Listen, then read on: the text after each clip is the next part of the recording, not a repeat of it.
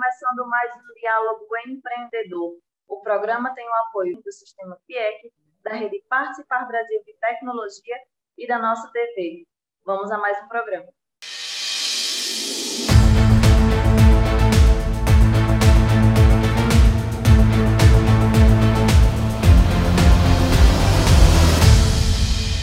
Jefferson dos Santos é formado em administração, tem MBA em gestão de RH e também tem mestrado em ciências aeronáuticas e é nosso entrevistado de hoje.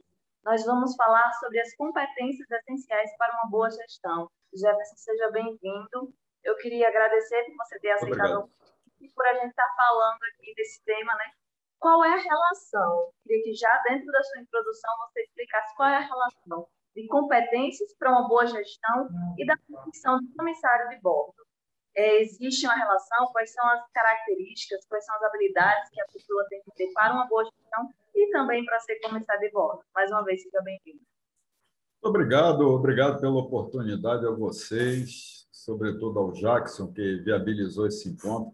Mas, enfim, eu vou lhes passar a experiência que eu tenho há 35 anos dentro da aeronáutica, fui piloto, eu fui piloto de 16 tipos de aviões diferentes, incluindo planadores, avião de asa monomotor, bimotor, helicópteros, helicópteros monomotores. Fui piloto do presidente Collor e presidente Itamar. Voei o país inteiro. E depois que eu passei para a reserva em 2009, eu passei a voar aviação offshore que é aquela aviação onde nós pegamos passageiros de aeroportos e pousamos em plataformas e navios e de lá trazemos para os aeroportos. E lá na aviação offshore também, não foi o meu caso, mas os helicópteros maiores eles possuem também comissários de bordo, que mais adiante eu vou falar das peculiaridades dele.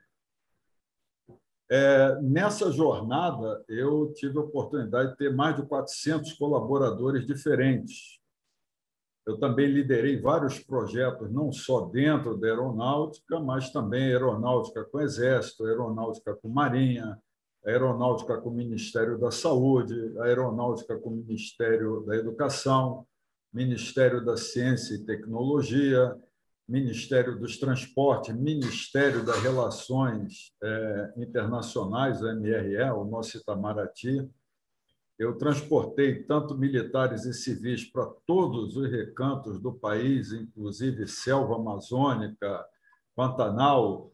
Eu gostava muito de missões de, com médicos, né, que nós promovíamos a, o atendimento a populações carentes, levávamos médicos, dentistas, fisioterapeutas, enfermeiros.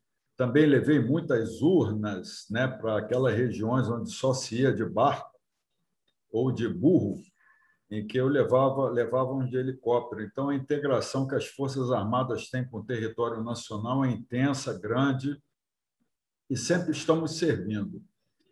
E nessa experiência de você ter que entregar normalmente um serviço, porque Forças Armadas e órgãos públicos eles dificilmente produzem um bem, que nem o seu óculos, que nem um tênis ou uma cadeira, nós entregamos serviços. Né? E dentro desse processo de alguém querer alguma coisa e nós entregarmos, seja isso uma caneta, um relógio, ou um atendimento médico, um atendimento psicológico ou uma palestra, nós sempre temos um processo onde nós temos uma vontade, a busca de insumos, essa transformação de insumos com conhecimento, tecnologia e recursos, que no final nós entregamos para uma pessoa da forma como ela quer, no tempo que ela quer e nas condições que ela quer. Então, no nosso caso, nós sempre estamos atendendo a sociedade brasileira numa gama, numa fenomenal, numa espetacular gama de serviços distintos. Né? E nós somos é, instados, nós somos estimulados a nos preparar para sermos gerentes, gestores e líderes em qualquer, em absolutamente qualquer nível. Posso lhes dizer que trabalhei muito, estimulei muito soldados a serem líderes de um pequeno grupo, porque não só nós, como a sociedade, nós dependemos da iniciativa, da proatividade, da capacidade de decisão de um simples soldado que ele está ali, seja com a arma ou levando é, equipamentos para atendimento médico, picadas de mato e selva dentro. Ele tem, nele tem, nós temos que ajudar ele a desenvolver a decisão, a proatividade. Né? E dentro desse, desse fenomenal elenco de atividades complexas, eu também aproveitei para ser muito bom, é, precisava estudar para poder praticar com é, regularidade, com é, senso de disciplina e ética. Então, estudei muito. Eu sou formado em administração, também sou é, tenho MBA em recursos humanos, tenho mestrado na Universidade da Força Aérea em Ciências Aeronáuticas, mas também fiz uma pós-graduação em Segurança e Defesa em Washington e também um mestrado em Segurança e Defesa em Washington. Ou seja, isso tudo requer é, gestão. Isso tudo requer gestão, seja você estando você voando, você promovendo a segurança e defesa.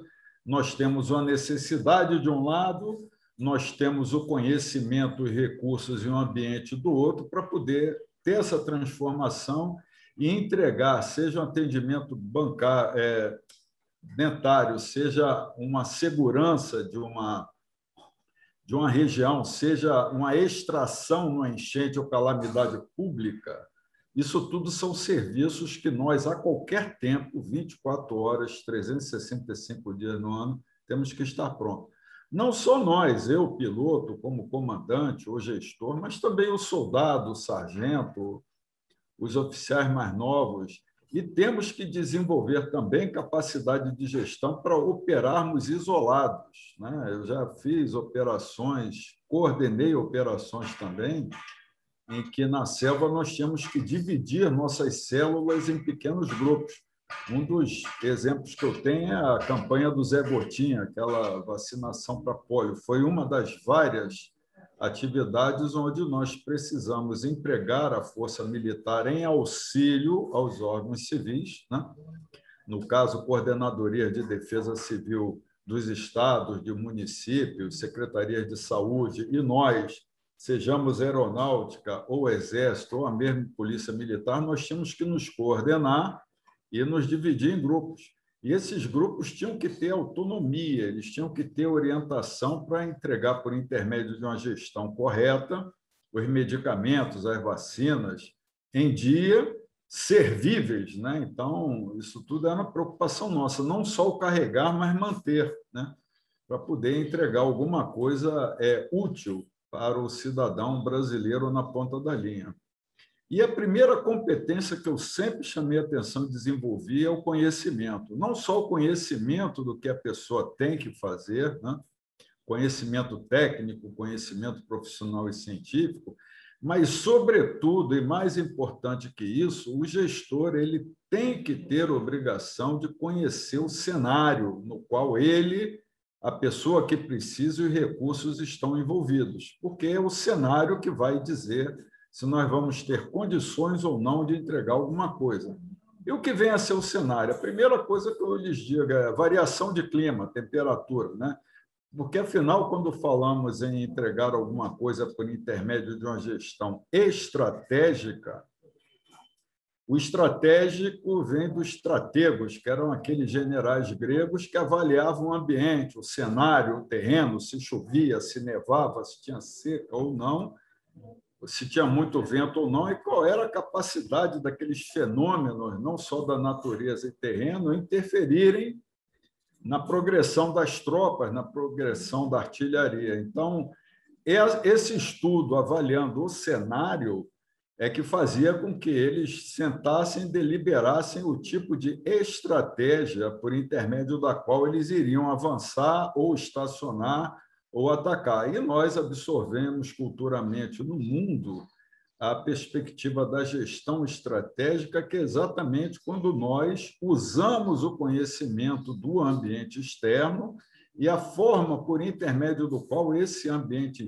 externo interfere na produtividade das empresas, nas competências setoriais ou individuais. Então, o conhecimento ele abrange, sobretudo, essa gama enorme. Não adianta a pessoa ser um ótimo engenheiro um ótimo psicólogo ou dentista ou consultor, se ele não souber interagir com o ambiente externo e se preparar para isso, ele não consegue exercer uma gestão proativa, uma gestão estratégica.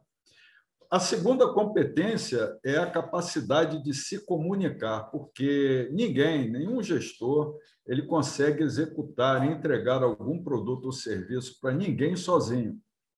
Sobretudo numa empresa, ele depende sobremaneira da, do trabalho ordenado, harmônico, bem concatenado de todos os setores. E quando eu digo todos os setores, por experiência, eu chamo a atenção que, para mim, um dos setores principais em qualquer organização é o protocolo, é a entrada de documentos, é a entrada de serviço, porque se ali vier alguma coisa fora da normalidade, fora da legalidade, a empresa, os outros setores forem acreditar e continuarem a desenvolver suas atividades de produção, de transformação de insumos de conhecimento para entrega.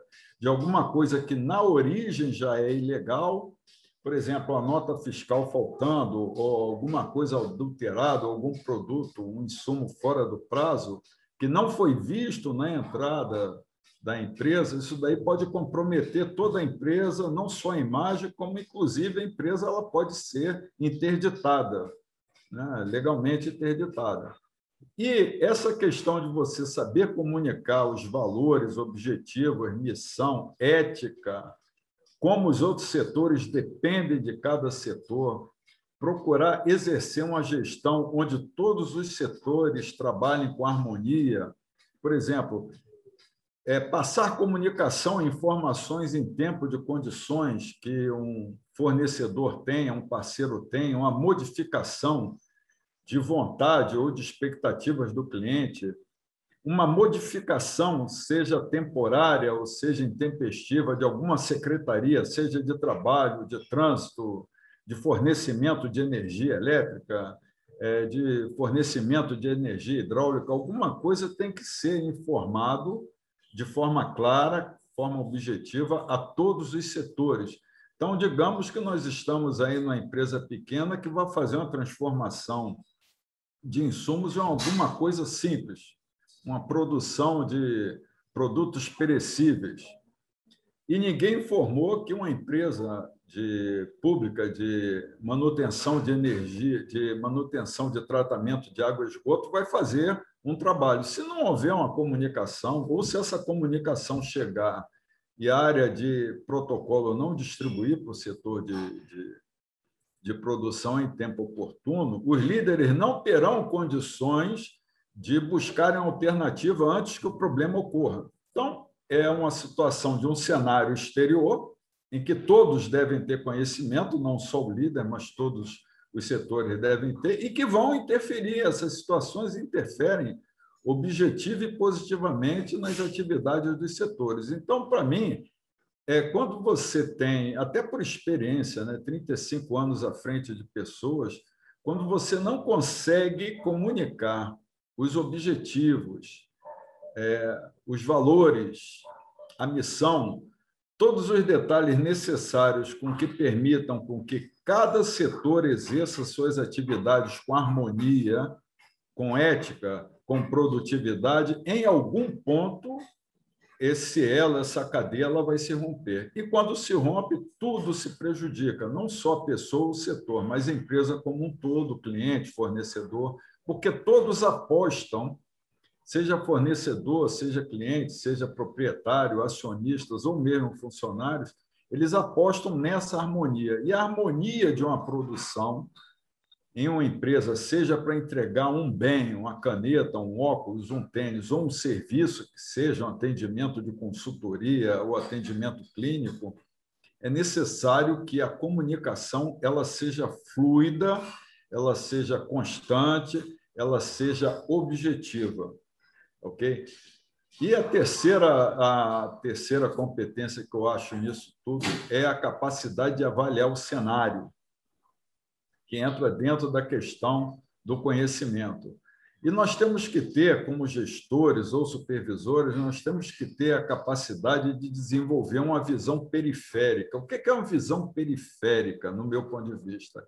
É entender como cada setor que vai, dentro do, do esforço conjunto, entregar um bem, um serviço, seja o setor do jeito que ele estiver dentro da estrutura, é importante que nós saibamos as condições que eles têm, estão também.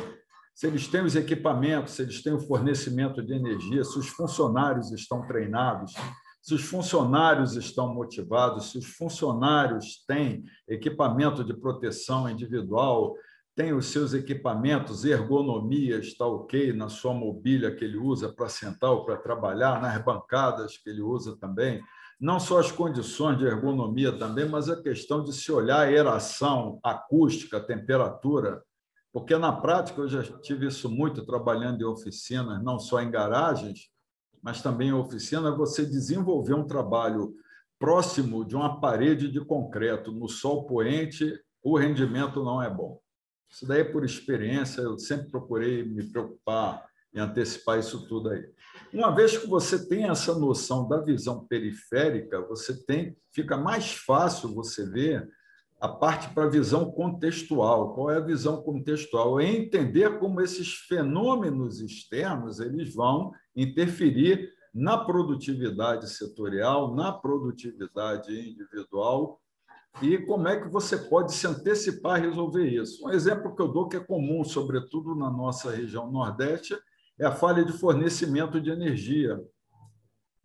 Então, a energia elétrica ele é um fenômeno do ambiente externo que ele prejudica sobremaneira a produtividade dos setores. Outra questão também é o transporte. Junto ao transporte vem a mobilidade, a acessibilidade, não só de fornecedores, como próprios funcionários ou clientes. É importante a gente saber se vai ter algum alagamento, se vai ter alguma greve, algum bloqueio nas vias de acesso, seja por greve, seja por erosão natural. Então, é importante que nós saibamos disso. Isso daí, dentre vários outros fatores, questão de telecomunicações. A gente, quando fala muito na questão desses fenômenos, a gente usa como base o que a gente tem disponível em capitais e grandes cidades. Eu gosto sempre de chamar atenção, sobretudo para os alunos, olhar o Brasil como um todo o nosso serviço de telecomunicações, isso eu sei lhe dizer, porque eu, voando, eu dependia muito de telecomunicações, sobretudo a Amazônia, é, região Pantanal, pró próprio Agreste nosso, Cerrado, no centro, na região central do Brasil, a nossa comunicação ela não é boa. Se você não tiver uma comunicação boa, você não tem sinais, você não tem, você não consegue emitir um relatório, você não consegue ter um contato com um elo seu numa distribuição de uma carga para entrega ou no recebimento de um insumo para você se planejar, para ver se vai receber esse insumo, transformar esse insumo e entregar no tempo combinado e pedido pelo cliente. Então, é, a comunicação, dentre vários outros, o saneamento também, a questão de epidemiologia, né, a questão de vírus, isso daí reduz não só a presença da pessoa trabalhando, como também o próprio rendimento dele. Então, isso daí faz parte da visão contextual que interfere na visão periférica.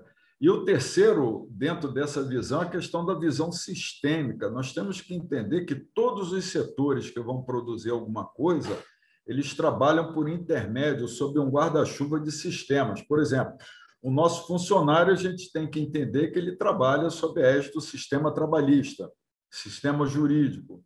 Nós temos que entender também que tem outros elos desses sistemas que protegem a atuação desse funcionário. Nós temos que distribuir equipamento de proteção individual. Os bombeiros fazem parte desse sistema que protege também o, o, cidadão no seu trabalho. O CREA também. Então, dentro desse sistema, essa visão sistêmica, é importante que a gente entenda que concorrem a ela algumas entidades, sejam agências reguladoras, sejam órgãos públicos ou, eventualmente, até algumas empresas privadas. ok? Fechando isso, a gente tem condições, encerrando a questão, é, vamos para outra competência, que eu chamo da articulação. Né? Articulação é aquela fase que vem antes da coordenação, quando você tem que ver todas as condições de operação, de produção que todos os setores e funcionários têm. Então, por intermédio dessa verificação anterior, para você ver se tem condições dessa pessoa entregar o que você precisa, o que o cliente quer, se você vai ter condições de pedir emprestado algum tipo de equipamento, se você vai ter necessidade de pedir emprestado temporariamente um outro funcionário de um outro setor, ou você terceirizar eh, esse setor, esse funcionário junto com RH num, num curto período, enfim. A gente vê essa condição da, das, da, dos setores e funcionários entregarem, trabalharem fluidamente antes depois que a gente avalia o cenário externo e como esse cenário externo ele interfere é, até positivamente ou, via de regra, negativamente nessa produtividade. Uma vez que a gente articulou, viu se tem condições, é hora da ação. E na hora da ação vem a principal competência que eu chamo que é a coordenação. Né? É uma ação coordenada. Ou seja, o, o, líder, o supervisor, ele tem que ter a condição de conseguir operar com essas pessoas de forma harmônica. Então, sempre temos que ter, numa atividade, um precedente. Quem seria o precedente na sala que você está aí? A pessoa que arrumou a sala para você. Se não arrumou, você vai perder um tempo aí para poder arrumar do jeito que você quer alguém que fez a manutenção da iluminação ou do ar-condicionado da aeração. Esses são pessoas que são os precedentes que permitem com que a gente receba um insumo, utilize o nosso conhecimento, intelecto e ferramentas para poder transformar esse insumo naquilo que o, que o cliente quer.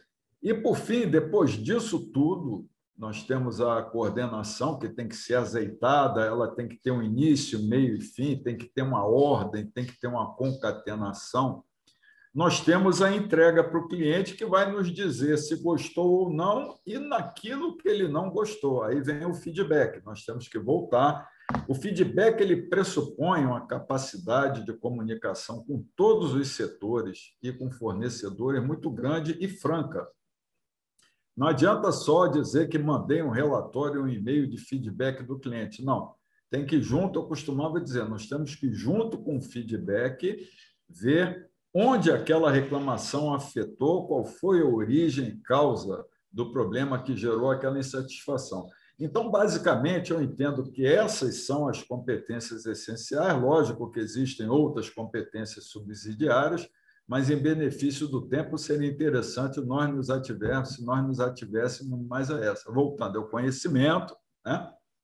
a capacidade de comunicar, a capacidade de entender o nosso cenário por intermédio da visão periférica, da visão contextual e da visão sistêmica, a capacidade de articular para ver as condições e competências por intermédio das quais setores e funcionários vão entregar aquilo que o cliente pediu, a coordenação para isso tudo acontecer de uma forma cadenciada, sequenciada, ordenada e, por fim, o feedback. Ok. Muito obrigada, né, Jefferson, por essa aula. Nosso tempo está se encerrando e eu queria deixar esse espaço para você falar suas considerações finais e uma última pergunta.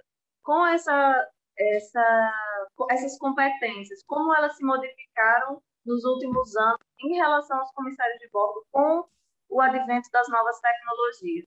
E queria também agradecer né, por ter aceitado o convite. Ah, muito obrigado, foi uma honra. Agradeço a vocês aí a confiança de me chamar para esse espaço aí tão, tão significativo. Eu gosto de dizer que poucas pessoas sabem né, a importância de um comissário de bordo. O comissário de bordo é aquela cidadã ou cidadão que vai salvar a sua vida num acidente aéreo. Então, aqueles profissionais, eles detêm uma capacidade de conhecimento global muito grande, muito grande. Então, na hora que um comissário daquele vai lá fazer a mímica para um briefing, é essencial, é responsável, vamos dizer assim, é ético em que a pessoa pare para ver o que ela está fazendo. Eu posso lhes dizer, você deve ter visto aí nos vídeos, né? Houve um acidente aí com fumaça a bordo de um avião no interior da Rússia em que as pessoas se demoraram para tirar a bagagem do bagageiro é, superior, né? E mais de 30% das pessoas, no fundo, morreram por asfixia. Isso saiu no vídeo, isso é uma coisa que nós procuramos, os, os comissários, eles procuram enfatizar. Então, eu acho que eu entendo que a atitude do passageiro ela tem que ser respeitosa. Olha, eu fui piloto de 16 aeronaves, mais de 6 mil horas de voo, ok? Eu nunca conversei, nem nunca deixei de prestar atenção num briefing de um comissário, qualquer avião que estivesse voando. Porque, primeiro, aquilo é uma questão de respeito ao conhecimento dele, à atividade dele. Ele está ali de uma forma profissional. O comissário é aquele tipo de cidadão que eu sempre digo: olha, não adianta você tentar vir com óculos com conjuntivite achando que vai passar, porque o comissário ele lê o seu comportamento corporal. Não adianta você vir com a forma que você acredita que você vai passar se estiver doente, se estiver com alguma gripe ou tuberculose, que comissários percebem, eles são treinados para isso. Né? E o comissário ele usa isso tudo que eu falei pra, com você, a capacidade de conhecimento, eles têm um conhecimento muito bom, não só do equipamento, mas das circunstâncias. Eles sabem evacuar pessoas na neve. Ah, mas nós moramos no Brasil, mas eles são treinados para isso. Eles sabem evacuar uma pessoa na floresta amazônica. Eles sabem evacuar pessoas com segurança pousando num lago ou no, no mar. Então, esse conhecimento das circunstâncias eles têm eles também entendem a capacidade de saber como é que esses ambientes e, e, fatores externos influenciam na capacidade deles. Então, esse conhecimento eles têm. Eles são extremamente articulados. Todos eles sabem a capacidade que eles podem operar, o companheiro pode operar, o piloto ou copiloto pode operar. Como é que a equipe de solo do aeroporto que eles decolaram de destino, eles conseguem, eles sabem e sabem ter alternativas. Não se iludam que aquele comissário ou aquela comissária nova, achando que ele não tem experiência, se engane, porque o treinamento deles é rígido, é rigoroso.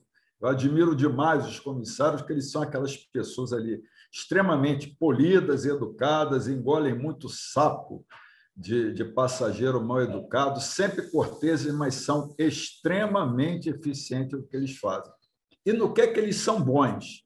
Salvar a sua, minha e qualquer vida numa evacuação após um acidente. Enquanto o acidente não vem, ele atende com um sorriso, entrega a você um jornal, uma bala, um fone de ouvido, mas não se iluda que eles são profissionais extremamente capacitados, eles diuturnamente conversam entre eles, trocam experiências estão sempre buscando novas informações para aplicarem as competências, as elevadíssimas competências gerenciais e funcionais que eles têm. E o Diálogo Empreendedor vai ficando por aqui. O programa passa pelo canal no YouTube e também na nossa TV e é transmitido no Ceará para mais de 90 cidades. O Diálogo Empreendedor vai ficando por aqui e tem o apoio do Sistema FIEC, da Rede Participar Brasil de Tecnologia da nossa TV. Se você gostou do conteúdo, curta, comente, compartilhe, dê alguma sugestão e até o próximo programa.